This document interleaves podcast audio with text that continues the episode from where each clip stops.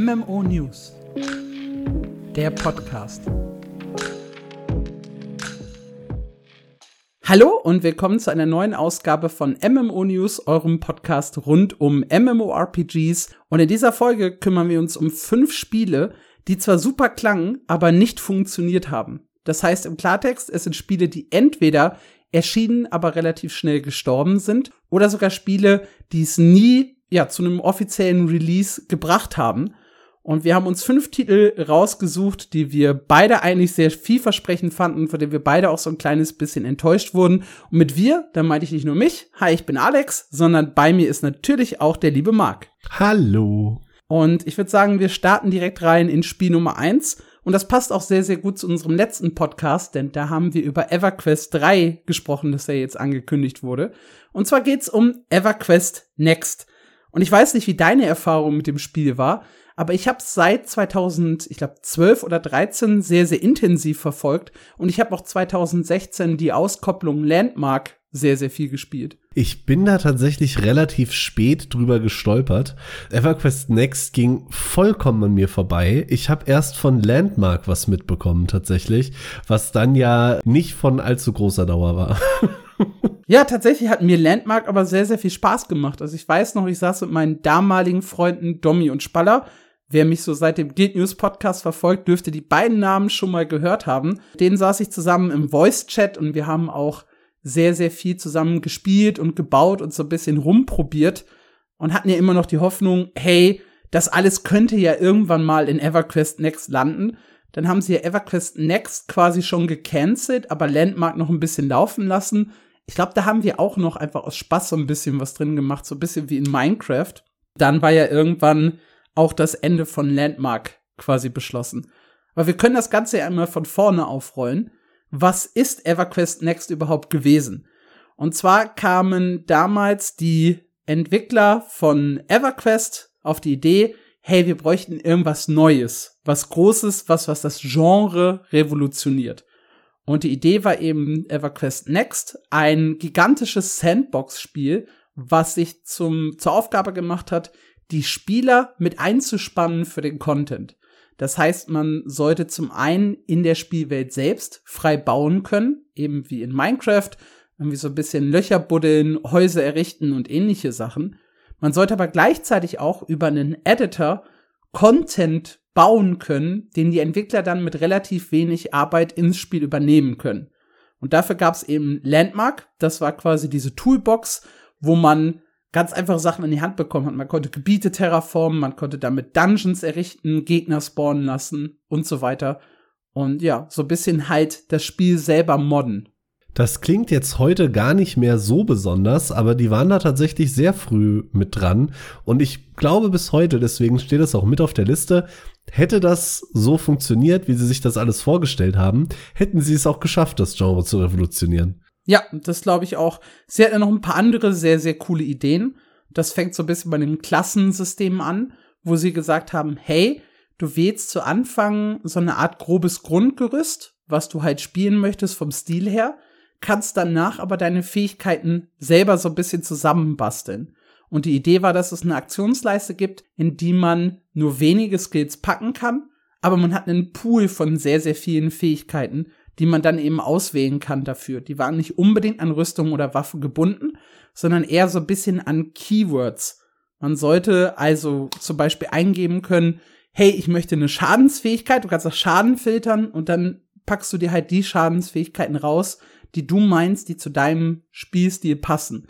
Oder du nimmst die Heilungsfähigkeiten oder eben die Tankfähigkeiten und kombinierst das dann mit deiner Waffe und deiner Ausrüstung. Eigentlich auch ein total cooles Konzept. Total. Ich habe das in Guild Wars 1 geliebt, diese Freiheit, so viel ausprobieren zu können, so einen Zugriff auf viele Fähigkeiten zu haben. Das hat ja mit dem Zwei-Klassen-System, haben die das ja so ein bisschen gelöst. Mhm. Und das fand ich immer sehr, sehr cool und habe mir auch vorgestellt, dass das in EverQuest Next natürlich noch viel geiler und größer wird. ja, schade. Wurde es dann ja äh, leider doch nicht. Ich hatte, wie gesagt, von EverQuest Next gar nicht so viel mitbekommen, aber ich hatte so viel Bock auf Landmark tatsächlich, weil Landmark waren ja dann im Prinzip nur die Entwickler-Tools, mit denen man dann quasi seine Welt bauen ko sollte, konnte. die hatte ja, wenn ich mich jetzt recht erinnere, korrigiere mich, sollte ich falsch liegen, aber die hatte ja gar keine Klassen oder Waffen oder Skills mehr, ne? Es war ja dann nur noch äh, Bauen und, und Open World und Sandbox. Genau, ja. Du konntest da frei rumlaufen und basteln. Und das war so cool. Und es sah auch wirklich schön aus, muss man sagen. Ich glaube, das war äh, 2016 sind wir da zeitlich und dafür sah das sehr, sehr hübsch aus. Ich glaube sogar noch ein ganzes Stück eher. Ich meine, 2016 war die Einstellung. Also ich meine es nicht nur, sondern es ist tatsächlich so, sie haben angekündigt am 11. März 2016, dass das Projekt eingestellt wird. Das heißt, Landmark ist auf jeden Fall noch mal eine ganze Ecke eher erschienen. Ich meine, das kam 2015 raus. Dann war es noch hübscher. ja, und überhaupt generell, also was die natürlich für ein Bild kreiert haben. Erstmal, du hast mit EverQuest einen riesigen Namen für das Spiel. Ja. Wir haben im letzten Podcast drüber gesprochen. Das ist eine Marke seit 1998, erster Teil, dann äh, 2004 vor WoW, EverQuest 2, was ja dann so ein bisschen casual-freundlicher war. Und EverQuest Next war halt dieser Gedanke, hey, wir machen alles dynamisch, alles so irgendwie offen sein, aber trotzdem Spaß machen. Es gab keinen so richtig krassen Fokus. Wir wollen nur PvE-Spieler, nur Casuals, so PvP-Spieler, sondern die wollten halt wirklich Spieler, die Bock auf Freiheit haben. Und das sollte ja auch so weit gehen, hey, du kannst mit NPCs sprechen und diese NPCs merken sich, wer du bist und dann kommst du wieder und die haben komplett neue Dialoge. Und noch krasser wird's dann, wenn sich die Spielwelt verändert. Da war ja auch die Rede von dynamischen Events. Ja. Dann verändert sich auch der NPC, der mit dir spricht. Das heißt, keine Ahnung, wenn eine Horde von Zentauren sein Dorf angegriffen hat, dann kam er zu dir und hat gesagt, hey, du hast mir doch letztens bei den Spinnen geholfen, komm mal her, ich hab hier Zentauren. Das sollte halt so ein ganz dynamischer Dialog werden mit den NPCs. Das hat mich sehr gereizt, weil ich war ja immer Hardcore-PvE-Spieler, aber halt nie in Raids oder Dungeons, ja. sondern immer so mit dem Fokus Story und Open World und hab da lieber mal in Guild Wars 2 meinen Commander gemacht und sowas. Und in Guild Wars 2 hatte man ja relativ schnell die Events so ein bisschen raus. Also wie so Eventketten verlaufen, was da passiert und so weiter. Und das hat so ein bisschen den Reiz verloren. Und als dann eben EverQuest Next so bei mir auf dem Radar landete, das muss so gewesen sein, Ende 2013, glaube ich, da war so bei mir das erste Mal die Luft in Guild Wars 2 raus. Und da habe ich dann halt gesagt, boah, wie geil, oder habe ich mir vorgestellt, boah, wie geil wäre das denn, wenn die NPCs dann noch dynamischer reagieren, wenn das alles noch ein bisschen offener, durchdachter ist, gleichzeitig mit Housing in der offenen Welt und wieder mit so einem Guild Wars 1 Bildsystem, das dann noch in so einer hübschen stilistischen Grafik. Also es hat, war bei mir offene Türen eingerannt. Ich finde, lebendiger ist da ein gutes Stichwort, weil dadurch, dass die NPCs so dynamisch darauf reagieren sollten, was du tust, wirkt die Welt halt unglaublich plausibel und wirklich, als würde da was passieren, als würden da Menschen drin leben. Und gerade so vor zehn Jahren, ja, kommt gut hin, ähm, habe ich sehr, sehr viele Singleplayer-Spiele gespielt und so Zwischenzeit, während ich auf den Release gewartet habe, mal äh, ein paar MMOs gedaddelt, möchte ich fast sagen.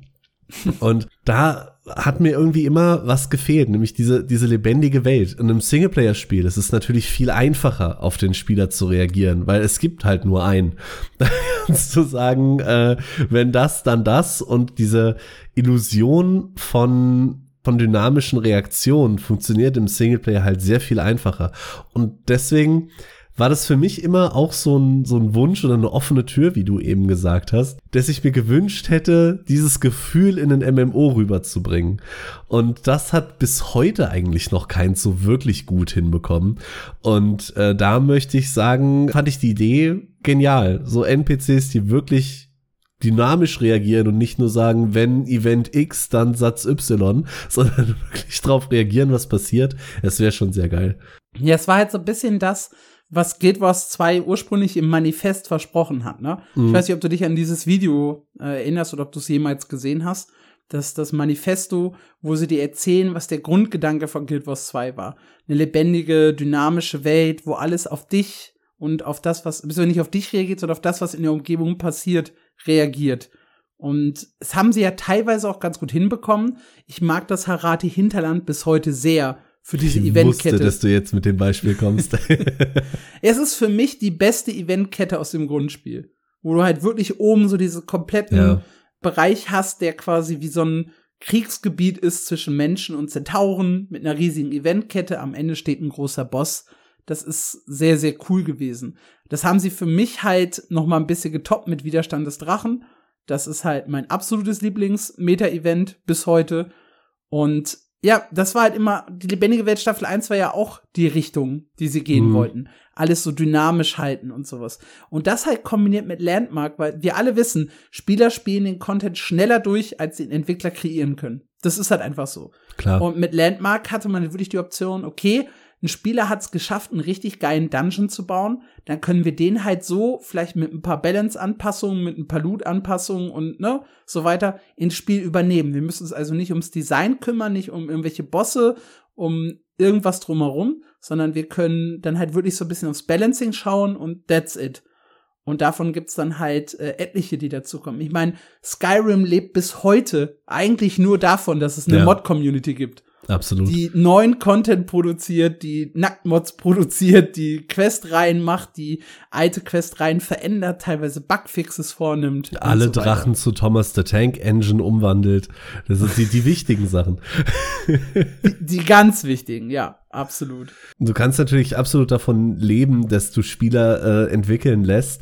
Ich meine, guck dir das beste Beispiel, das ist so simpel, ist CSGO. Die machen eigentlich nichts mehr. Die lassen die Spieler ein paar billige Skins machen oder teilweise natürlich auch sehr schöne Skins, äh, packen die in Lootkisten und verdienen Millionen damit. Das ist eigentlich ein genialer Schachzug. Ich habe übrigens gerade noch mal in, in Landmark reingeschaut. Es gibt hier so ein schönes altes Video, ein Farewell-Video von Massively OP, wo die halt so ein bisschen zeigen, was die gebaut haben. So einen geilen Runenkreis, äh, also wirklich so, so mit Runensteinen, so ein Kreis mit einem Teleporter drin, wo du dann an, ein, an eine andere Stelle kommst. Dann ist hinten eine riesige Wand, auf der Thank You steht, so wie du das von Minecraft manchmal oh. kennst, ne, wo die einfach nur so eine riesige Wand bauen. Äh, du siehst den Spieler auch rumlaufen, der hat tatsächlich auch Fähigkeiten mit dabei im Gepäck. Mobs, die die äh, irgendwie gespawnt haben. Ein Chat, in dem du dich auch austauschen kannst. Also das war schon eine echt coole Sache, das Ding. Und eingestellt wurde es übrigens im Februar 2017. Ja. Hielt sich nur ein Jahr. Also das kam 2016 dann äh, raus tatsächlich. Genau. Ich äh, hatte hier nämlich noch mich daran erinnert, dass ich Landmark als eigenes Spiel auf meiner Liste der schnellsten gestorbenen MMOs drauf hatte. Und das war ja dann leider sehr schnell wieder am Ende. ja, und das ist auch ganz spannend, wie es zu diesem Ende gekommen ist. Weil das Spiel halt eingestellt wurde, es war zu kostspielig, zu groß.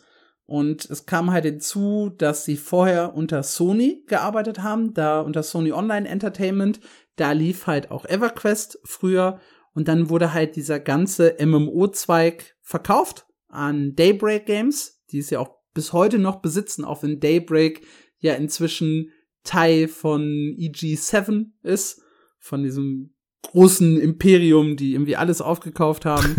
und die äh, Chefs äh, des Projektes, das waren halt äh, John Smedley, der ja auch zuvor schon an äh, EverQuest gearbeitet und auch sowieso als MMO-Ikone galt und Dave äh, Georgeson und der hat halt gesagt, ja, wir hätten EverQuest Next machen können, wenn das Geld gestimmt hätte. Unter Sony hätte das wahrscheinlich geklappt, aber das Problem war halt wirklich dieser Verkauf.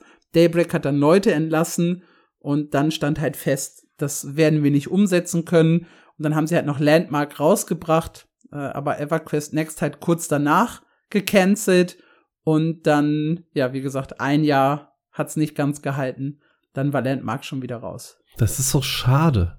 Weißt du, wenn so tolle Projekte eingestampft werden, weil irgendwelche Menschen an sehr langen Tischen falsche Firmenentscheidungen treffen. Ja, ich mein, was heißt falsche Firmenentscheidungen? Du musst halt ja, ne, das logisch. Ganze irgendwie rentabel halten. Aber trotzdem, es ist super schade, ja. Meine Lieblingsanekdote äh, an der Stelle bleibt der Fakt, dass EA damals ein äh, Harry Potter MMO gecancelt hat, weil sie gesagt haben, die Marke hält sich nicht. Hm.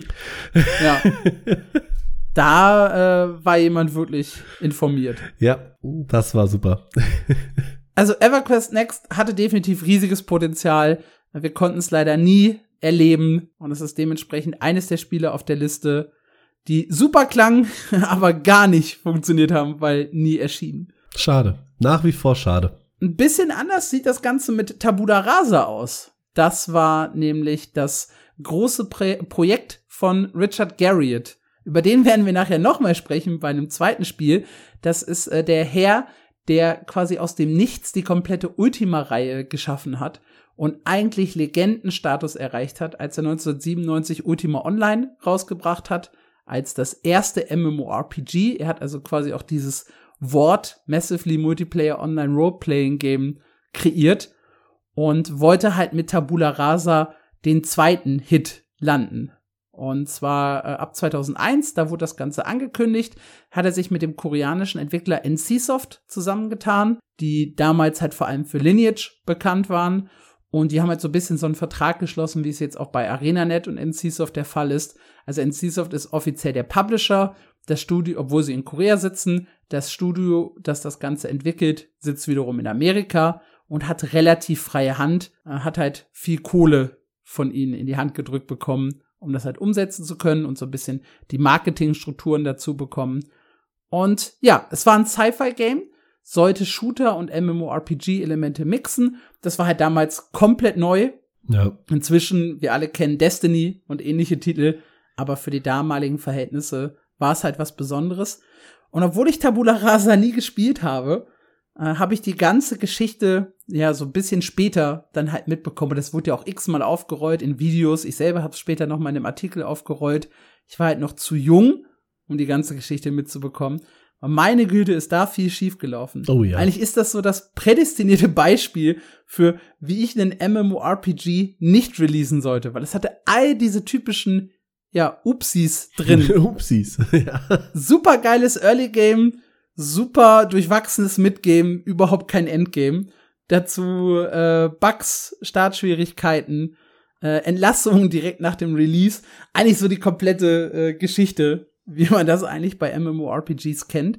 Ich gehe mal davon aus, dass du auch die Tabula Rasa Zeit nicht mitgemacht hast. Nein, auch da äh, war ich noch ein bisschen zu jung für. Da habe ich mich gerade so an Last Chaos rangetraut. Aber ich habe von dem Spiel auch erst Jahre später was erfahren. Ähm, in der Recherche tatsächlich für den gleichen Artikel MMOs, die am schnellsten gestorben sind. Denn auch Tabula Rasa muss sich in dieser Liste einordnen, leider. Ja, einfach hier, um euch noch mal so ein bisschen Überblick zu geben. Das Spiel, wie gesagt, Sci-Fi-Game, das war schon neu, Shooter-Elemente mit drin. Acht Klassen hat das Ganze gehabt.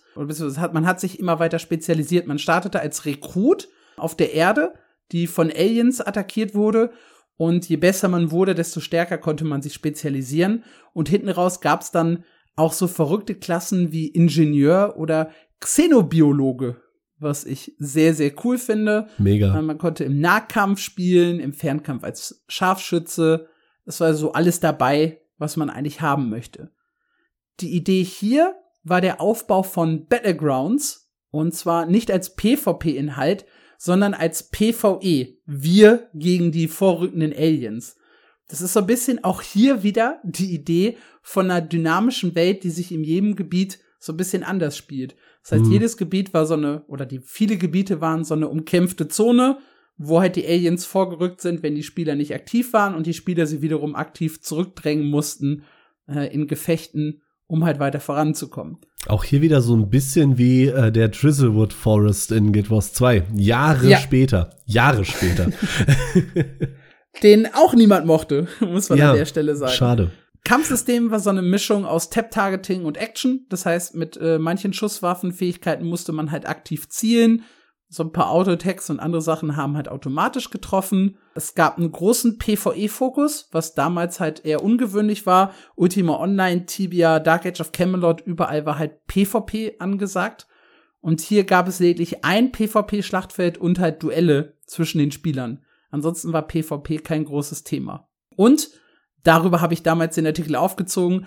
Mit 100 Millionen Dollar hat er das halt ein riesiges Budget. Gerade für die Zeit damals. Also damals wurden Spiele ja noch mit ganz anderen ja, Kosten entwickelt als heute, mit anderer Manpower, dadurch, dass die Grafik nicht so aufwendig war und sowas. Ich glaube, ich meine mich zu erinnern, dass Ultima Online damals 5 Millionen Budget hatte und dagegen hast du dann ein paar Jahre später 100 Millionen für so einen großen Titel den du machst. Und da hat natürlich auch alle hohe Erwartungen. Also sowohl NC-Soft ja. als auch die Fans, als wahrscheinlich auch die Entwickler selber. Ich meine, bei 100 Millionen ist das auch, also hat man heute noch große Erwartungen eigentlich. ja, definitiv.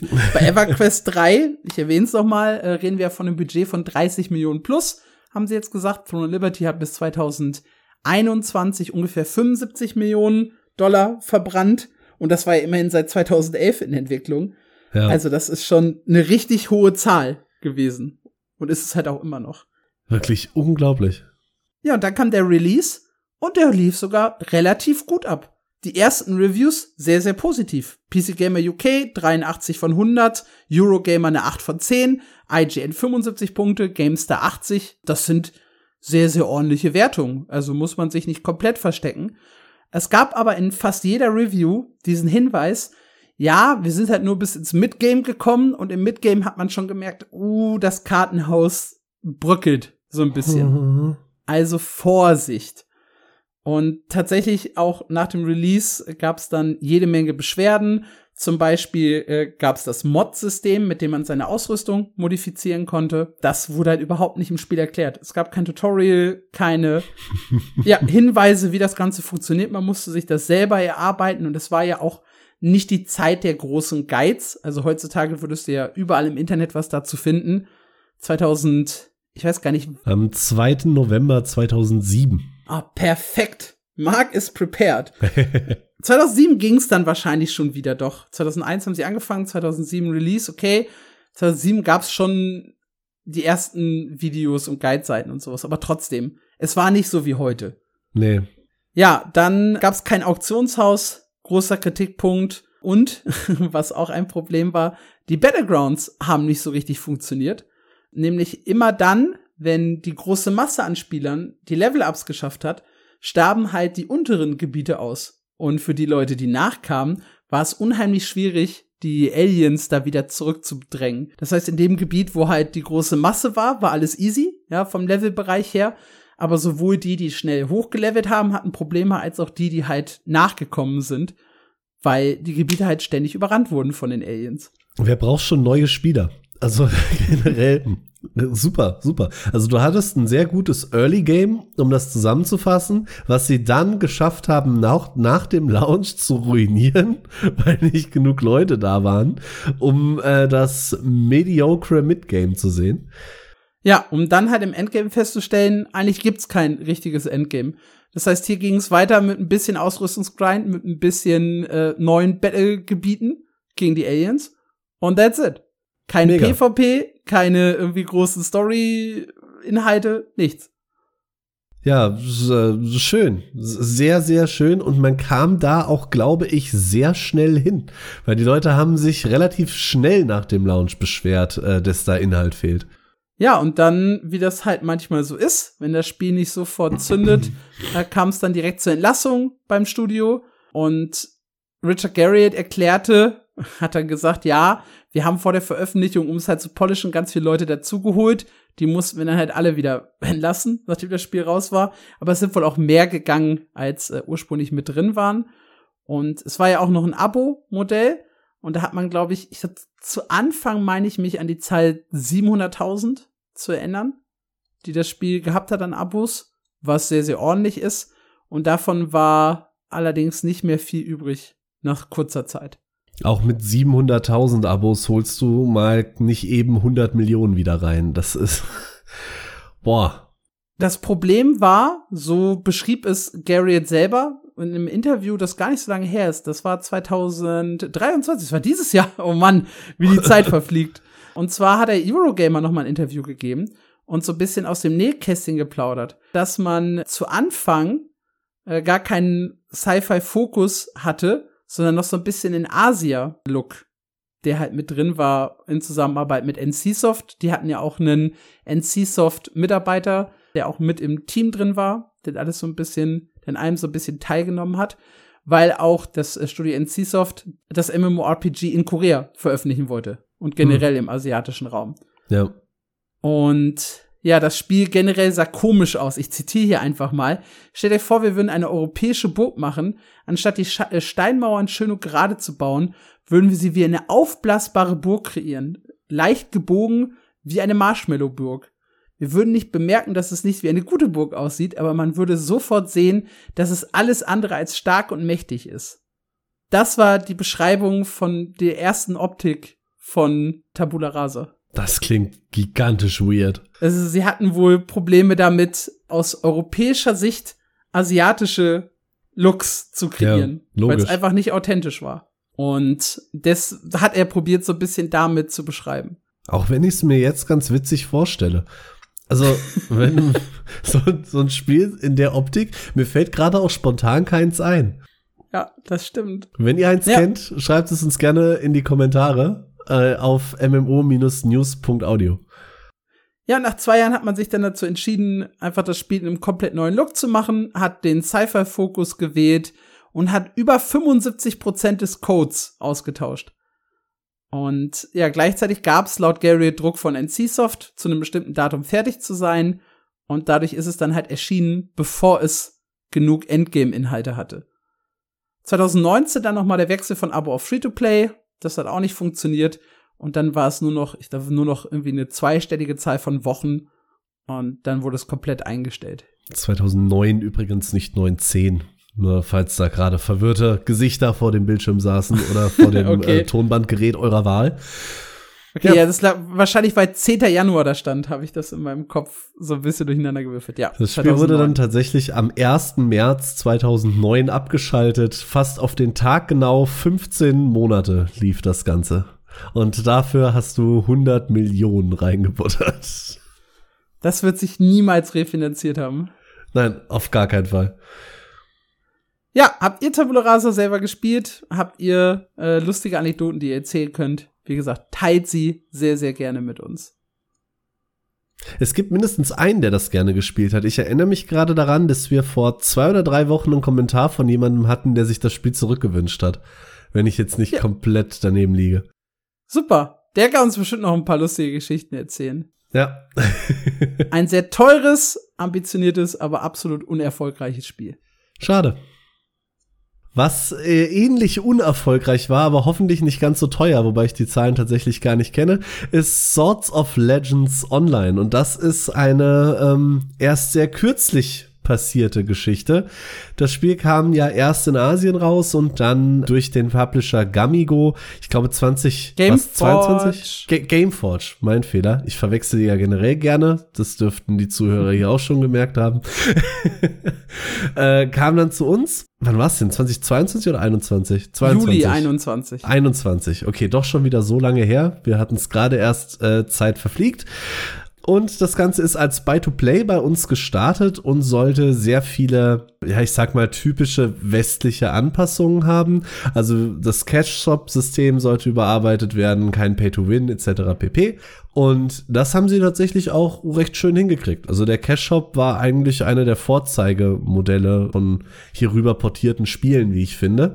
Und auch das Spiel selber war eigentlich gar nicht so schlecht. Es gab äh, abwechslungsreiche, schöne Klassen, es gab äh, eine Open World, es gab leider wenig Abwechslung, wenn, äh, wenn man die Klassen hochgespielt hat. Das war, glaube ich, auch einer deiner größten Kritikpunkte an dem Spiel, dass man halt immer wieder die genau gleiche Story gespielt hat und es da leider keine Varianz drin gab. Außerdem äh, gab es zum Release Probleme mit der Lokalisierung. Das ist den Leuten natürlich sofort ins Auge gefallen. Die deutsche Übersetzung hat an einigen Stellen gefehlt, war auch an anderen sehr, sehr schlecht. Ich glaube auch die englische Übersetzung hat an ein paar Stellen gehakt. Das lief also nicht ganz so gut. Und auch hier hatten wir ähnliche Probleme von äh, Tabula Rasa, weil hinten raus fehlte dann plötzlich Content. Und das war noch ärgerlicher, weil der Content, das Spiel, ich sag's nochmal, kam ja vorher in Asien raus, war ja eigentlich da. Man hatte sich nur dazu entschieden, den erstmal zurückzuhalten, bis die Spieler da sind und dann, zumindest wenn man sich so im Reddit umgehört hat, kam der trotzdem nicht schnell genug nach. Und das hat dann letzten Endes dazu geführt, dass der sowieso schon nicht ganz so große Hype zum Start auch recht schnell wieder abgefallen ist und äh, die Spielerzahlen zumindest auf Steam äh, dann auch sehr schnell gefallen sind. Es hatte noch einen eigenen Launcher, ähm, den, den Gameforge Launcher, da konnte man das auch spielen, aber Steam gab da natürlich ein, ich sag mal, ein Overview, womit man so ein bisschen vergleichen kann, wie die Zahlen dann nach unten gehen. Und ja, darauf haben sie nach ein paar Monaten äh, reagiert, wie ich leider finde, viel zu spät und haben äh, geschwenkt von einem Buy-to-Play auf ein Free-to-Play-Prinzip. Das äh, konnte Solo aber leider auch nicht mehr retten. Boah, ich weiß gar nicht, wo ich bei diesem Spiel anfangen soll, weil da ist so viel, finde ich, in der Kommunikation schiefgelaufen, was mir auch sehr, sehr weh tut im Nachhinein, weil ich war selber zwischendurch verwirrt, wie es mit dem zum Beispiel das PvP gestellt ist. Mhm. Und ich habe ja auch ganz viele Artikel geschrieben, wie gut ich Solo eigentlich finde. Also ich habe, glaube ich, 40 Stunden oder 80 Stunden sogar am Ende in der Beta gespielt, habe einen Artikel geschrieben, das Spiel ist viel besser, als ihr denkt, weil ganz viele, hatte auch ein echt schlechtes Timing, nicht so richtig Bock auf ein Asia-Game hatten. Es waren noch sehr viele frustriert von Bless aus dem Jahr 2018-19, was nicht so gut lief, Astelia hatte jetzt auch so viele Leute nicht überzeugen können. Und dann kam halt Swords of Legends und hat gesagt, hier, guck mal, wir sind das nächste Asia-MMO, aber wir setzen halt krass auf PvE und auf Dungeons und Raids in mehreren Schwierigkeitsgraden. Da könnt ihr euch voll austoben. Und da war ich erstmal hooked und habe gesagt, klar, das spiele ich, das klingt sehr, sehr gut. Und dann hat mich das Spiel richtig krass begeistert. Zum Beispiel mit dem Aufwertungssystem bei der Ausrüstung keine Fehlschläge. Das ist super, super schön und frisch gewesen im Vergleich zu diesen ganzen anderen Asia-Spielen, wo du halt ständig durchgrinden musstest, wo du, ja, wie im Black Desert deine Ausrüstung verloren hast oder sowas. Das war nicht drin. Dann eine echt schöne, wie ich finde, persönlich schöne Grafik, die ja. mir sehr gefallen hat. Dann kam dazu dieser unheimlich gute Shop, also wirklich, das ist ein absolutes Vorzeigemodell. Das Ding ist besser als alles, was es je gegeben hat und wahrscheinlich je geben wird. Also in diesem Shop war nur Kostüme, nur Skins drin. Keine Charakterplätze, keine Inventarerweiterung, keine Bankerweiterung, nichts, was dich schneller oder besser macht oder sonst irgendwas.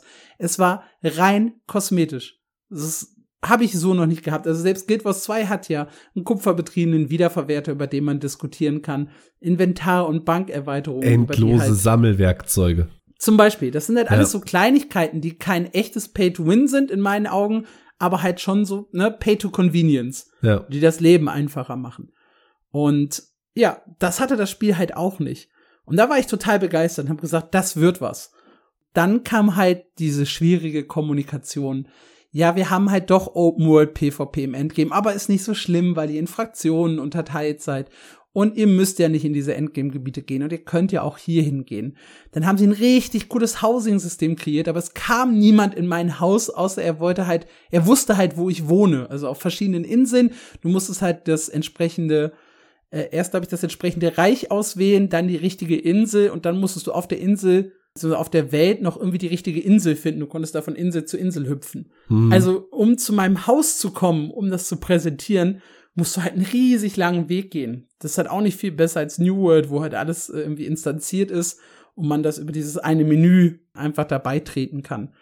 Da haben sie halt, finde ich, sehr, sehr viel verschenkt, weil das Housing eigentlich cool war. Es hat aber auch keinen wirklich guten Effekt. Also ich konnte nichts anbauen, ich konnte nicht sitzen. Es war halt wirklich nur Dekoration. Da hatte man noch so ein bisschen Potenzial.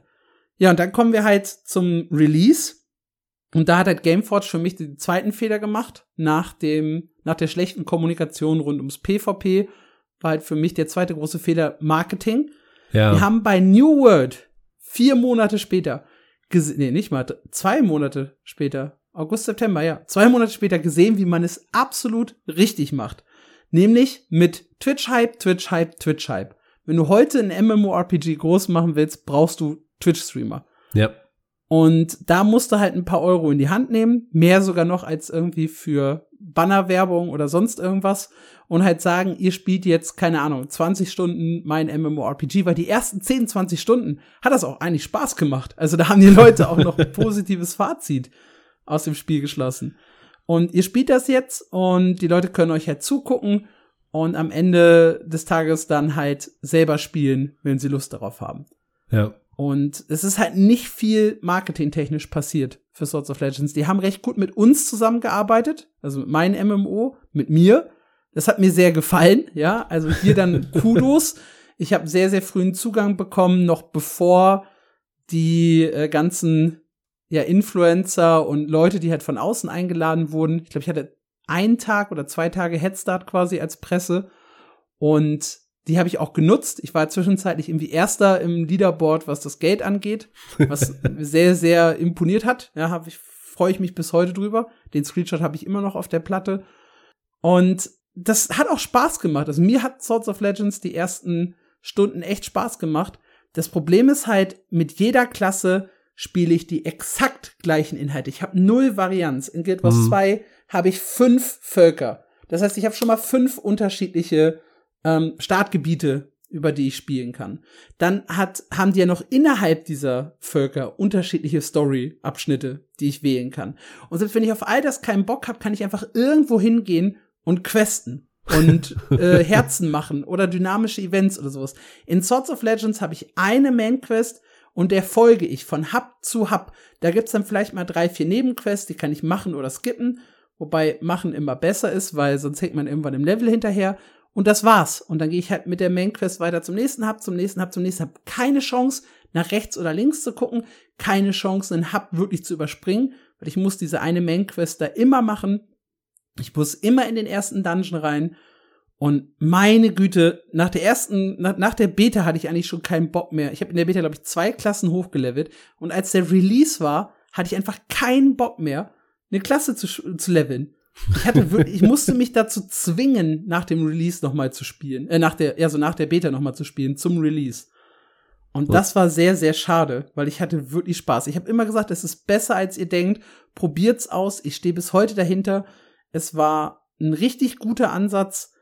Ja, und dann kommt halt, ja, Problem Nummer drei, äh, tatsächlich Content-Nachschub, weil er war da, die Leute wussten aus dem chinesischen Kleinen, was noch alles kommt. Da waren richtig coole Dungeons und Raids mhm. im Endgame. Wenn du dich mal mit Adventure Ape unterhältst, der ja über 3000 Spielstunden gesammelt hat in dem Titel, der erzählt dir, wie unglaublich geil die World First Rennen waren und wie viel Spaß er hatte an den Dungeons und Raids und höheren Schwierigkeitsgraden und so weiter. Aber es kam halt zu langsam. Es wurde zu wenig ja. Marketing gemacht. Es kam zu langsam neuer Content. Der Wechsel auf Free-to-Play war zu spät. Auch hier übrigens nochmal möchte ich mir selber auf die Schulter klopfen. Ich habe, ich schreibe ja immer diesen Artikel MMOs, die sterben werden in diesem Jahr. Und ich habe gesagt, Swords of Legends wird nicht sterben, weil sie erstmal noch auf Free-to-Play wechseln. Und tatsächlich haben sie dann kurz danach den Wechsel auf Free-to-Play gemacht. Und dann habe ich, glaube ich, auch angekündigt, dass es äh, ein Jahr später sterben wird und hatte auch damit recht. Also äh, Kudos ja. an mich selber. Aber es tut mir weh, weil, wie gesagt, mit besserer Kommunikation mit einem besseren Timing, mit einem besseren Marketing hätte man, glaube ich, viel aus dem Spiel machen können. Absolut. Vor allem gerade Launch-Marketing. Ich habe mir hier gerade mal die Zahlen aufgemacht. Die hatten halt zum Launch auf Steam, wie gesagt, auch eigener Launcher, klar, aber nur auf Steam halt 18.800 Spieler im Peak. So, das ist echt nicht viel. Das ist sogar nur ein Drittel von Bless Unleashed und die hatten schon ein paar Rufschwierigkeiten, will ich mal behaupten. Und, und dann ist das halt auch noch enorm schnell abgefallen. Also wir waren im August schon nur noch bei 7K und im September schon nur noch bei 2K. Und davon kam es dann auch nicht mehr höher bis wir kurz vor dem Wechsel auf Free-to-Play im Februar äh, 2022 schon nur noch bei 315 Spielern im Peak waren. Da, das da haben sie, glaube ich, noch mal ein bisschen hochgerissen, ne? Genau, mit, mit Free-to-Play äh, waren wir dann wieder bei 2600, aber tatsächlich oh. auch nur für einen Monat, äh, zwei Monate im Juni waren wir dann schon wieder nur noch bei 555 und von da an ist es auch nur noch gefallen, bis dann zuletzt nur noch unter 200 Spieler im Peak online waren. Und das tut mir so leid, weil wie du, wie du schon gesagt hast, an sich war das echt kein schlechtes Spiel. Die hätten so viel, also Solo hätte ein besseres, eine bessere Geschichte verdient, wie ich finde. Ja und nein, weil die Kritikpunkte, die ich halt habe, nämlich zum Beispiel diese eintönige Levelphase, ja. die lassen sich halt auch nicht von der Hand weisen. China hat es dann irgendwann damit gelöst, dass du halt die neuen Klassen, die rausgekommen sind, äh, schon direkt auf einem höheren Level hattest, damit du eben nicht mehr diesen Einstieg spielen musst, beziehungsweise ich glaube, es gab auch klassenspezifische Anfängergebiete, die dann später eingeführt wurden. Aber da hätte man dann vielleicht noch mal ein bisschen irgendwie von Seiten ja, Gameforge reagieren müssen und das vielleicht schon früher implementieren.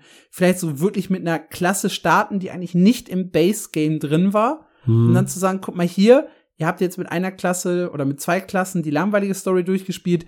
Mit Klasse drei und vier könnt ihr zumindest äh, den Teil halt skippen, weil das sind halt High-Level-Klassen oder das ja. sind halt die neueren Klassen. Äh, auch wenn ich noch nicht dieses, äh, ja, dieses Add-on bringe mit den ganzen Features drumherum, zumindest die Klassen und die neuen Levelgebiete schon zum Start drin haben. Weil das ist was, finde ich, was wir in Europa nicht so gerne machen immer dieselben Inhalte spielen. Also ja. wenn du dir die Titel anguckst, die halt hier wirklich erfolgreich sind, WoW hat verschiedene Rassen und unterschiedliche Startgebiete und auch da muss ich nie irgendeine Hauptquest folgen. Guild Wars 2 hat unterschiedliche Startgebiete, ESO hat unterschiedliche Startgebiete, SWTOR hat unterschiedliche Startgebiete. Also hier ist halt kein Spiel richtig groß gerade, was immer denselben Start hat. Ja, das ist richtig. BDO fängt immer gleich an, aber auch bei BDO kann ich halt einfach sagen, ja, scheiß auf die Hauptquest, ich mache halt irgendwas anderes zum Leveln, was vollkommen legitim ist. Ja. Und da hatte ich halt wirklich gar keine Chance. Ich wurde so in so enges Korsett gezwungen, das wurde ich noch nirgendwo sonst. Und selbst. Wem halt dieses Korsett nicht gefällt, der wird halt schon beim ersten Durchlauf nicht so viel Spaß haben. Selbst ein Spiel, was eigentlich das gleiche Problem hatte, nämlich Lost Ark, hat es geschickter gelöst, indem sie ich glaube, nach der zweiten Klasse schon mit jedem neuen Release ein Ticket dazu geschenkt haben, um die Story zu überspringen und da weiterzumachen, wo dein Main-Charakter gerade steht. Mhm. Und auch hier. Lost Ark, das ist ein genau. guter Punkt. Das ist, da, das ist auch mein Problem. Schlauchige Anfänge. Ich sag's immer wieder. Ich kam nicht klar mit dem Einstieg von Lost Ark. Und die tun ja äh, genau das, was du äh, solo quasi gerade vorgeschlagen hast. Wir haben zum Release von Lost Ark die Sorceress direkt mitgekriegt. Die kam erst zwei Monate vorher in Korea raus. Die war in einem ganz anderen Update, was wir auch noch nicht hatten. Aber sie haben diese Klasse da rausgenommen und haben die einfach schon mal in den Westen gepackt. Und ich glaube, solche Sachen hätten funktioniert. Und es tut mir immer so weh, wenn ein Spiel daran stirbt oder zugrunde geht, dass es kein Content nachliefert, wenn der Content da ist. Weißt du? Er muss nur übersetzt werden im Prinzip und lokalisiert. Nur. Ja. Da gab's ja, wie gesagt, auch genug Schluckäufe. Das ist, das ist richtig. Aber Gut, vielleicht blicke ich da auch jetzt zu blauäugig drauf. Äh, Spieleentwickler und Lokalisatoren mögen mich steinigen, aber es kann doch gar nicht so viel Arbeit sein, einen Raid zu lokalisieren. Ja, weiß ich nicht. Du musst halt schon Dialoge anpassen. Du musst so ein paar Wortwitze teilweise drin haben. Du musst gucken, dass das Ganze auch im Interface stimmig ist, mitunter noch Voice Acting drüber. Da sind schon ein paar Sachen teilweise dabei. Ja. Ja, schade. Also nochmal, für mich solo halt wirklich ein Spiel, das mir richtig Spaß gemacht hat im allerersten Durchspielen, das, äh, wie Adventure Ape halt beschrieben hat, ein paar echt coole Dungeons und Raids hatte. Da hat er mir immer mal wieder von geschrieben, schreib doch noch mal was über Solo und, und guck mal hier, ich habe auch ein Interview mit ihm geführt nach 3000 Spielstunden, wo ich ihn gefragt habe, was würde Solo retten. Dann kam halt auch die Erweiterung, die hat ein paar coole Änderungen gebracht, aber es war halt zu spät, es hat nicht gereicht und am Ende des Tages ist es dann nach knapp zwei Jahren, ne? Eingestellt ja. worden. Trotz 65% positiven Bewertungen auf Steam, wie ich gerade sehe. Und was oh, ich auch aber auch nicht so geil. 65. Und was ich auch ganz interessant finde, wo auch immer die herkommen, aber das äh, werfe ich jetzt einfach ein. Ähm, Solo hatte jetzt am Sonntag, am 1. Oktober diesen Jahres, fünf Viewer auf Twitch. Warum und wie auch immer. Ja, vielleicht hat einer äh, die chinesische Version gestreamt. Ja. Aber das da äh, läuft übrigens aus. noch. Wenn also irgendwer Bock darauf hat, das mal zu spielen. Da gibt's das noch. Ansonsten gibt's zwei Videos, drei, vier, fünf Videos, glaube ich, auf meinem Kanal. Unter anderem Dungeon Run, äh, die ersten 30 Minuten in auf den taiwanesischen Client habe ich, glaube ich, damals gespielt, weil das einfacher war als China. äh, die zweiten 30 Minuten auf dem taiwanesischen Client und dann noch mal ein bisschen was von unserer europäischen Version. Machen wir weiter mit einem absoluten Klassiker der in dieser Liste nicht fehlen darf. Wildstar. Das Spiel, das alle Träume erfüllen sollte von den Leuten, die keinen Bock mehr auf WoW hatten. Man muss ja auch sagen, das war eine, eine ganz, ganz wilde Zeit rund um den Wildstar Release. Der war 2014 und ich glaube, die große Ankündigung von dem Ganzen war 2011. Ich glaube, auf der Gamescom 2012 konnte man das erste Mal spielen. Da klingelt da waren die, glaube ich, ja. mit Guild Wars 2 an, an einem Stand. Die beiden NCSoft-Spiele, also Publisher NCSoft, die dann äh, jeweils so gegenüberliegende Spielstationen hatten. Und Wildstar hat halt gesagt, hey, hier gibt's ganz viele frustrierte WoWler durch Cataclysm. Cataclysm hat ja alles kaputt gemacht. Das Spiel wurde vercasualisiert. Es ging nicht mehr darum, ja, diese richtig großen Herausforderungen zu meistern. Die Raids wären zu einfach. Dungeon Finder, der sowieso alles trivialisiert. Wir wollen wieder zurück in die Hardcore-Schiene. Wir wollen ein richtig krasses MMORPG machen. Wildstar klang auf dem Papier super. Action-Kampfsystem, abwechslungsreiche Quests, viel Humor war drin. Das Telegrafensystem war super, super geil. Also es gibt kein Kampfsystem, das optisch so klar war wie das von Wildstar. Ich mache mich immer wieder lustig darüber, wie fürchterlich überladen Lost Ark ist. Auch ESO hat echt viel Fähigkeiten. Bling Bling habe ich jetzt wieder gemerkt, als ich es in letzter Zeit ein bisschen mehr gespielt habe. Und Wildstar war halt durch diese Telegraphen so unglaublich klar. Man wusste halt, da kommt ein schwerer Angriff, dem muss ich ausweichen. Bisschen Reflexe brauchte man tatsächlich, aber das war super, super clear, super, super schön. Highlight für mich auch das Housing-System. Es ist eigentlich immer noch eines der besten bis heute, auch wenn man es nicht mehr nutzen kann. Es kommt kaum ein Spiel daran, was Wildstar da kreiert hat. Ja, und das ist auch eine Geschichte, so ein bisschen wie bei Tabula Rasa, ne? NCSoft dahinter, man musste zu einem bestimmten Zeitpunkt releasen. Das Early Game richtig gut, das Mid Game noch okay, im Endgame schon ein bisschen komplizierter alles. Man muss an der Stelle aber kurz einwerfen, das ist ja jetzt nichts, was NC-Soft spezifisch ist. Also es ist, äh, es ist völlig gang und gäbe, dass der Publisher ein Datum festsetzt, an dem das Spiel rauskommen muss. Und wenn die Entwickler das nicht einhalten, sind da häufig äh, hohe Strafzahlungen im Spiel. Das sei an der Stelle mal erwähnt. Das klang gerade so, als würde nur NC-Soft das machen. Nein, aber es ist halt so ein bisschen dieselbe Geschichte. Ja. Ne? Und auch hier sehr, sehr spannend. Das Early Game, wie gesagt, sehr polished, eigentlich sehr, sehr angenehm. Im Endgame und im Midgame einige Bugs. Äh, der Content-Nachschub, den sie ursprünglich angekündigt hatten, fehlte. Im Prinzip hat man halt gemerkt, Carbon Studios schafft es einfach nicht, ein Live-MMORPG zu unterstützen. Sie waren bei allem irgendwie zu langsam und gerade so die Phase nach dem Launch ist ja wirklich die wichtige, wo man dann halt schon mal so ein bisschen Präsenz zeigen muss, so ein bisschen nachlegen muss. Hm. Und das konnten sie halt nicht. Äh, PvP-Spieler oder das PvP generell in Wildstar war halt sehr, sehr schnell tot. Und dann kam halt noch dieser Hardcore-Aspekt. Und der hat halt zwei problematische Seiten gehabt. Problematische Seite Nummer eins, dieser ständiges, dieses ständige Hardcore war anstrengend. Die Bosskämpfe waren anstrengend, die Raids waren anstrengend und das hat auch einige Leute einfach ausgelaugt. Und das andere Problem ist, alles, was halt in Wildstar passierte, war irgendwie nicht so prestigeträchtig wie in WoW, dadurch, dass halt relativ schnell bei den Casuals oder bei der großen Spielermasse die Luft raus war. Das heißt, als dann die ersten neuen Raids kamen, waren World Firsts plötzlich gar nicht mehr so bedeutend.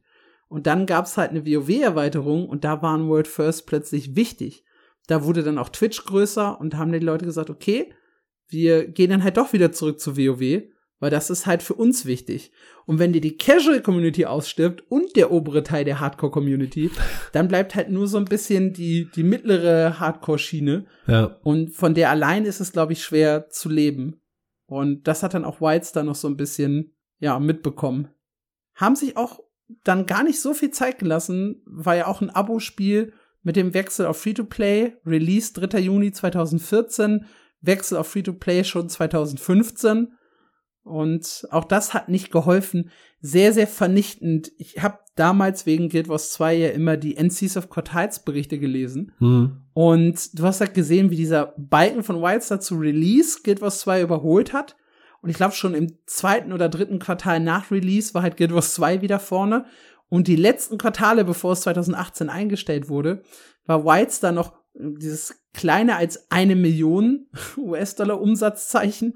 Und im, den, im letzten Bericht, bevor sie dann offiziell die Einstellung angekündigt haben, stand Wildstar einfach gar nicht mehr drin. Haben einfach rausgestrichen. Und das hat schon sehr, sehr wehgetan. Ja, und dann, wie gesagt, 2018 die Einstellung. Äh, es gehört zu den MMORPGs, dass sich die Leute am meisten zurückwünschen. Und du willst ja oftmals das, was du nicht haben kannst. Ja. Und ich glaube, ich habe von niemandem, also von keinem Spiel so oft gehört, ja, Wildstar, wenn es heute rauskommen würde, wäre super erfolgreich.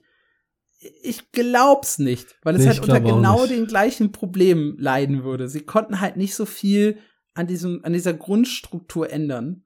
Das, also ein neues Spiel, das halt auf das Kampfsystem und auf den Humor des Spiels setzt, ja, durchaus, aber dieser Hardcore-Fokus, der Content-Nachschub, Bugs, all das ist halt echt was, was uns wieder erwarten würde, auch bei einem Re-Release.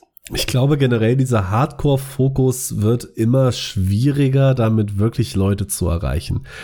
Wenn man sich so momentan in der MMORPG-Landschaft umguckt, du hast so ganz viele Nischen-MMORPGs, die sagen, wir sind Oldschool und Hardcore und die versuchen sich so alle in die gleiche Nische zu drängen, aber ich glaube, diese Nische ist gar nicht so groß, wie sich das viele wünschen würden, die da drin sind. Das ist ja auch die Frage, was für ein Hardcore? Hardcore PvP lässt sich, glaube ich, noch ein bisschen anders besetzen als Hardcore PvE, weil du wirst immer das Problem haben, was bedeutet mir ein Hardcore PvE-Erfolg in einem Spiel, für das sich keiner interessiert? Ja, Also Erfolge werden ja erst dadurch geil, dass du sie mit Leuten teilen kannst. Und wenn du halt einen WoW-Erfolg machst, können sich halt viel, viel mehr Leute mit identifizieren, als mit einem Erfolg in, keine Ahnung, nenn mir Embassy Drift. ja. No Front, ich finde das immer noch eine sehr, sehr coole, süße Idee, aber keiner gibt halt mit einem Word First in Embassy Drift an.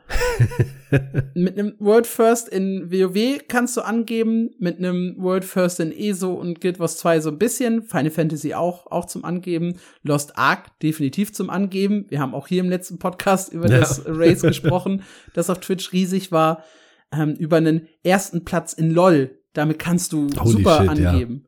Also CSGO auch, aber eben in diesen Nischenspielen nicht. Das heißt, du bedienst da halt wirklich so deine Spieler, so eine kleine Community unter sich, aber A muss die sich erstmal aufbauen und B ist halt die Zahl der Menschen, die in so einer Community Platz haben, dann irgendwo auch begrenzt, beziehungsweise die in so eine Community rein wollen, Ja. begrenzt. Und dann haben sie auch noch sehr viel Auswahl. Ja, Ja. das auch. Und dann kommt halt noch generell dieser Aspekt Zeit dazu. Also gefühlt haben die Leute immer weniger Zeit. Gefühlt haben die Leute auch eine immer kürzere Aufmerksamkeitsspanne. Ich merke das bei mir auch. Ne? Mhm. Generation TikTok folgt uns übrigens auf TikTok. Wir haben ein neues TikTok veröffentlicht, gerade frisch, was sehr, sehr lustig ist, wo ich Marc mit überfallen habe mit dem Thema. äh, ein kleines Quiz, wo ihr auch ein bisschen miträtseln könnt. Und ja, Aufmerksamkeit ist ein großes Problem. Ich schreibe und red immer wieder darüber. Ich kaufe mich gerne ins Endgame. Ich versuche zu skippen, wo ich jetzt skippen kann. Hm. Und ich bin ja nicht alleine damit. Die Generation, die früher MMORPGs gespielt hat, hat jetzt halt Familie und Kinder. Die haben nicht so viel Zeit zum Zocken. Und ja, du musst halt irgendwie Möglichkeiten finden, da zu überleben. Und ich glaube, Wildstar würde halt im jetzigen, zum jetzigen Zeitpunkt nicht einen besseren, ein besseres Erlebnis hinlegen als das, was wir 2014 hatten. Ja, ich glaube, das ist jetzt vielleicht so ein gigantischer Boomer-Take von mir, ne? Aber Oh je. ich habe auch das Gefühl, mit diesem Umstieg, für mich persönlich, so in meiner ganz eigenen Wahrnehmung, hat es so mit Destiny 2 irgendwie angefangen. Dieser große Umschwung, dass wirklich alles Service-Game sein will. Alles will eigentlich nur noch Zeit von dir. Ob das ein Destiny, ein MMORPG, was immer mehr Dailies und Weeklies in sich reinstopft, äh, wie es irgendwie geht.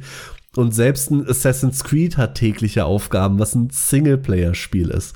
Also auf der einen Seite hast du natürlich diese Hardcore-MMORPG-Spieler, die mittlerweile Familie und Job haben und einfach weniger Zeit haben. Und gleichzeitig greifen die ganzen Spiele von der anderen Seite an, die einfach immer mehr Zeit von dir haben wollen. Und Mhm. das finde ich unglaublich schwierig, da dann noch irgendwie durchzudringen äh, mit einem Spiel, was quasi sagt, nee, äh, wir wollen nur, dass ihr Spaß habt, so ein bisschen. Mhm. Aber auch Naja. nicht zu viel, weil ihr müsst ja Hardcore spielen, um äh, irgendwie am Ball zu bleiben. Schwierig. Das, was, das, was du halt gerade gesagt hast, das ist halt sehr, sehr passend. Wir wollen ein bisschen Zeit von dir für Spaß. Und ich glaube, das ist der Grund, warum Fortnite so groß geworden ist. ja. Kurze Runden, ein bisschen Spaß, schnell wieder raus, keine Verpflichtungen und ja, dann hast du einen großen Erfolg. LOL-Runden sind zu intensiv, MMORPG-Dungeons zu lang, dann ist halt so eine Runde Fortnite einfach genau das Richtige. Ja, ich glaub's auch. Ja, wir könnten jetzt noch eine kleine Abhandlung darüber schreiben, welche Einflüsse äh, Netflix auf das Ganze hatte, Discord ja. und generell äh, Chats außerhalb des Spiels, WhatsApp auch ein ganz großer Punkt, warum sich Leute weniger einloggen. Ja. Das ersparen wir euch jetzt an dieser Stelle und huschen einfach ganz schnell rüber zu Punkt Nummer 5. Weil das wir wollen auch ja eine Idee für ein Special, oder? So Kommunikation in MMORPGs, vielleicht mit einem knackigeren Titel. Wenn ihr Bock drauf habt, schreibt uns gerne äh, in Discord auf äh, discord.mmo-news.audio. Das wäre echt spannend, das ist auch so eine Kurve, weil ich glaube, es gab so einen Hochpunkt der MMORPGs und dann der Abfall und dann noch mal so eine kleine Rückkehr und ja, da könnte man was draus machen. Ja. So, jetzt aber rüber zu Shroud of the Avatar, unser äh, fünftes Spiel in dieser Liste. Und zwar, weil es auch das Blaue vom Himmel versprochen hat und es nicht geschafft hat, das einzuhalten. 2013 hat Richard Garriott gesagt, hey, ich mache ein neues MMORPG. Ihr erinnert euch, der Ultima-Typ, der sich einen Legendenstatus erschaffen hat, der mit Tabula Rasa ziemlich gebröckelt hat, hat dann gesagt, ja, Shot of the Avatar wird anders. Ich möchte MMORPGs wieder zu altem Glanz verhelfen, ich halte nicht viel von Titeln wie SWTOR oder Guild Wars 2, die sind ja gerade erschienen, 2.11, 2.12. Viel zu casual, viel zu linear, viel zu stumpfer Grind. mein Spiel setzt auf Rollenspiel. Das kommt in den Fokus. Ihr könnt Händler sein, ihr könnt Crafter sein, Sammler, Abenteurer. Äh, die Geschichte wird Entscheidungen bieten. Die werden Konsequenzen haben. Housing ist ein ganz wichtiges Element. Klassenloses System, mal wieder modernes Action-Kampfsystem wurde versprochen. Bam, bam, bam. Und ganz viele Leute haben halt gesagt, geil, das klingt nach dem, was ich will. Wieder so ein bisschen zurück zu Ultima. Der hat sich auch an, ja, so ein bisschen der Ultima-Lizenz bedient. Er hat wieder einen Britannia geschaffen, hat so ein bisschen, ne, das als inoffiziellen Nachfolger von Ultima verkauft. 1,9 Millionen Dollar bei Kickstarter, gesammelt von den Leuten. 2013 ging ja Kickstarter noch. Da waren noch diese ganz großen Fails. Ja, die, die standen noch aus. Schön gesagt. Es, es wurde zwar schon Geld gesammelt für Camelot Unchained, für Star Citizen, aber es hat sich halt noch nicht abgezeichnet, dass das eine absolute Katastrophe wird. Insgesamt kamen über das Crowdfunding 15 Millionen Dollar zusammen. Das ist eine akzeptable Summe, aber wir wissen ja, Tabula Rasa 100 Millionen sehr, sehr weit weg davon. Und klang weniger ambitioniert als das, was Shroud of the Avatar versprochen hat.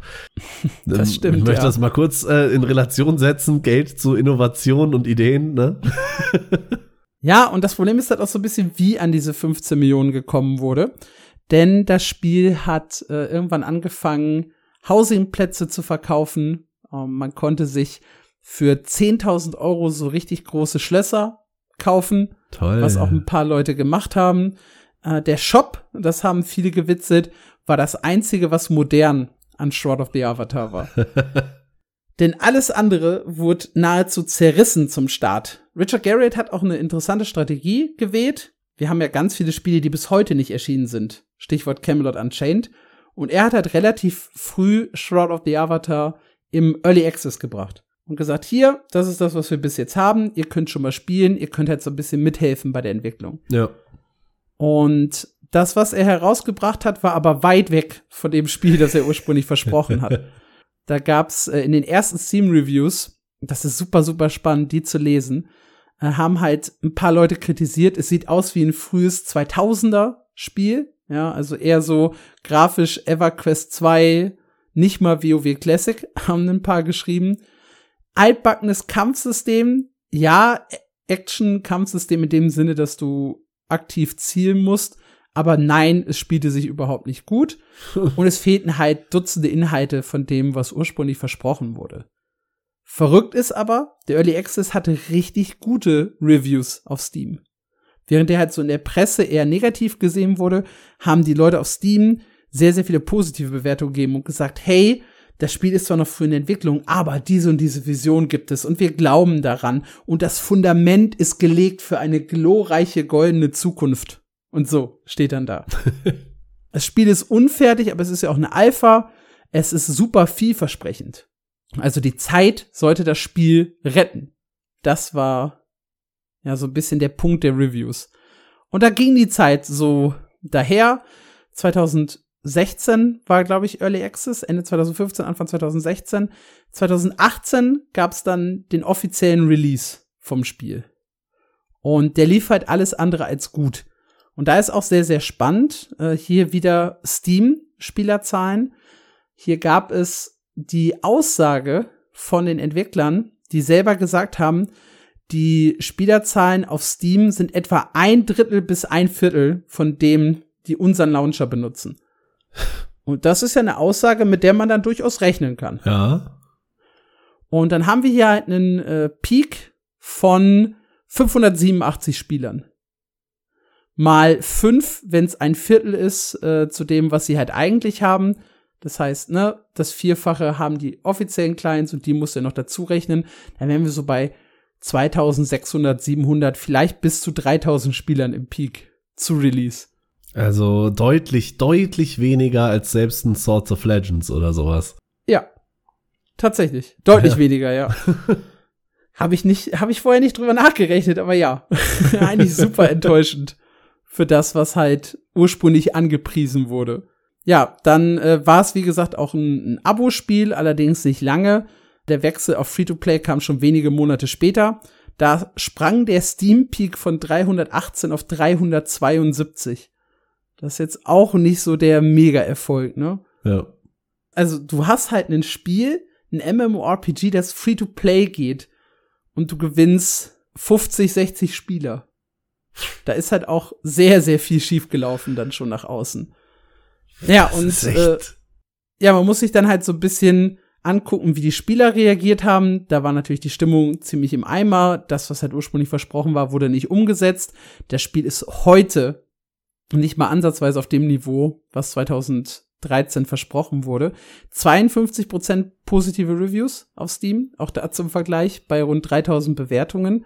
Und dann gab es noch eine ganz kuriose Situation. Und zwar haben die irgendwann angefangen, Anteile des Studios zu verkaufen. Du konntest halt also Anteilseigner werden um dann halt Einblicke auch in die Firmendaten zu bekommen. Und das haben halt ein paar Fans gemacht, weil sie halt Spielerzahlen wissen wollten und solche Das ist Sachen. so verrückt. Allein die Idee. und dann äh, haben die halt kurzerhand das Studio aufgelöst und aufgekauft von einem anderen, von einer anderen Firma. Und der Chef dieser Firma war halt der Chef des Spiels, nicht Richard Garriott, sondern der, er war Präsident des Studios.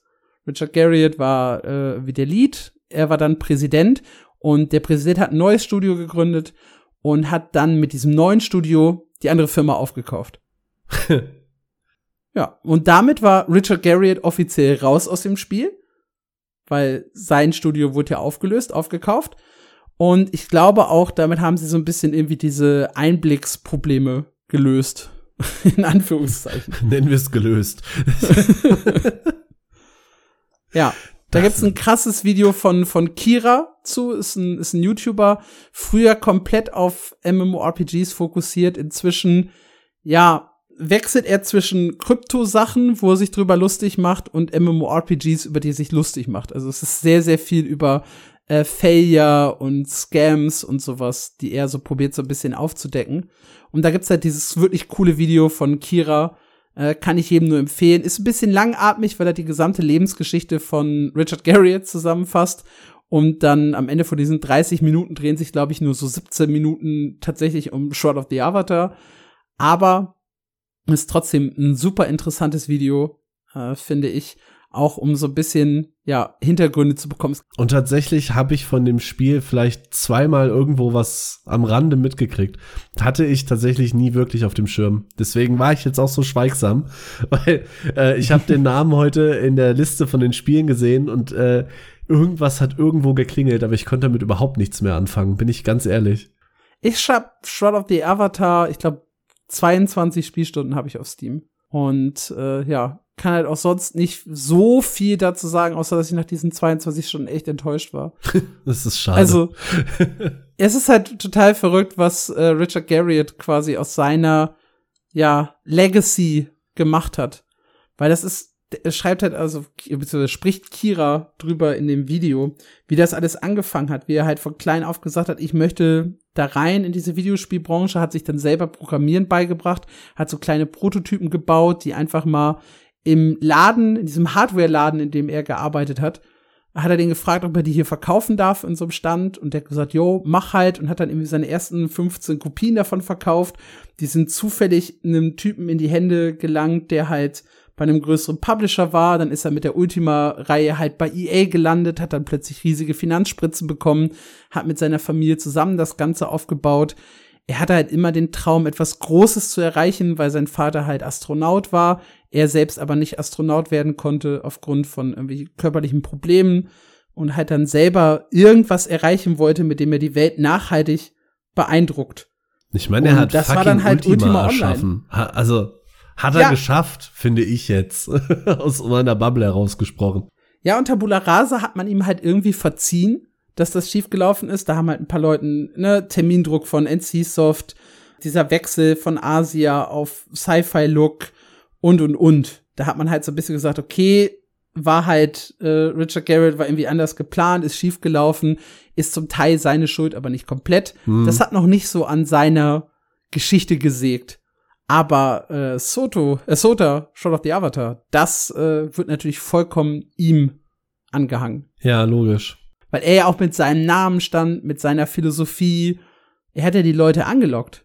Wie so ein kleiner Messias. Ich bin echt gespannt, ob wir noch mal was von ihm hören. Also ob er noch ein neues Projekt anfängt oder ob Shroud of the Avatar Hat er doch schon.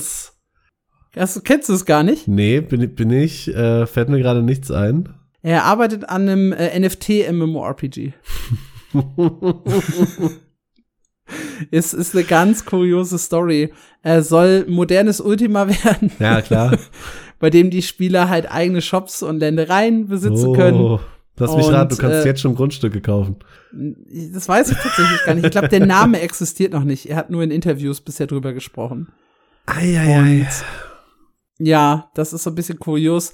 Da gibt's für mich den, da habe ich diesen unheimlich, dieses unheimlich geile Zitat aufgegriffen. Er hat nämlich gesagt, äh, er macht NFTs, weil Accounts und Charaktere sowieso auf dem Schwarzmarkt bei eBay verkauft werden. Also warum nicht daran mitverdienen? Wow. Ich, ich meine, es macht Tibia so und das sehr, sehr erfolgreich. Ja, natürlich. Muss man sagen. Ich find's auch legitim, diesen Ansatz zu gehen. Man braucht halt dafür, glaube ich, nicht den NFT. Das ist halt der Punkt. NFT ist halt so ein ganz großes Triggerword für ganz, ganz viele Menschen. Und kleine Anekdote von dem E-Fanfest, wo ich wirklich lachen musste.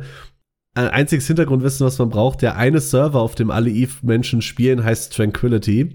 Und äh, EVE Online hat ja auch ein NFT-Projekt am Laufen äh, grenzt das aber für seine eigene Community ganz, ganz deutlich von allem, was anderen, was Eve ist, ab. Und als sie auf der Bühne darüber gesprochen haben, stand hinten riesengroß NFT für Nut for Tranquility, weil es auf einem eigenen Server und abg abgeschirmt von allem anderen stattfinden soll. ja, aber das ist halt ich meine, wir haben auch über das MMORPG gesprochen, vor gar nicht allzu langer Zeit, ja, jetzt, wo der Chef halt gesagt hat, ne, Rebranding und wir wollen weg von NFTs, weil Leute haben halt keinen keinen Bock darauf, sehen darin zu viel Scam und wir merken halt, kein echter Gamer möchte das spielen. Mm. Und das ist absolut richtig. Ja. Ich also, möchte das nicht. Ich kriege von äh, der Lebensgeschichte von Garriott, von dem, was wir jetzt gehört haben, so einen leichten Anflug von Peter Molyneux-Vibes mhm. der ja auch mal wirklich ein legendärer Entwickler war und jetzt denkst du dir nur noch so, bitte lass gut sein. ja, aber das waren unsere fünf MMORPGs, von denen wir finden, die klangen super, aber ja. waren es halt am Ende nicht. Zwei davon nie erschienen, nee, stimmt gar nicht, eins davon nie erschienen und äh, die anderen vier Katastrophen in Anführungszeichen, drei wieder eingestellt, eins läuft noch. Ihr könnt Short of the Avatar noch spielen, wenn ihr da Lust drauf habt. Würde ich empfehlen, kann ich es an der Stelle nicht. und wir freuen uns natürlich auch gerne von euch zu erfahren, von welchen Spielen hattet ihr große Hoffnung, aber ihr habt sie nicht erfüllt bekommen. War ihr Fans von Astelia, von Bless, von Blade and Soul? Elion. Das hätte man zum Beispiel auch noch. Elion hatte, glaube ich, niemand große Hoffnung. Ich hatte oder? ein bisschen Hoffnung. Ich fand das Konzept cool, bin ich ehrlich. Okay ich, ich weiß ja, dass Blade and Soul, glaube ich, damals sehr, sehr viele Hoffnungen geweckt hat. und das Hm. nicht halten konnte. Warhammer Online hätte man definitiv noch mit in die Liste packen können, glaube ich. Da haben auch Ja. die Leute viel erwartet und wenig bekommen. Chronicles of Illyria. Oh ja, stimmt, ich habe es dazu geschrieben, ne? Honorable Mention Chronicles of Illyria.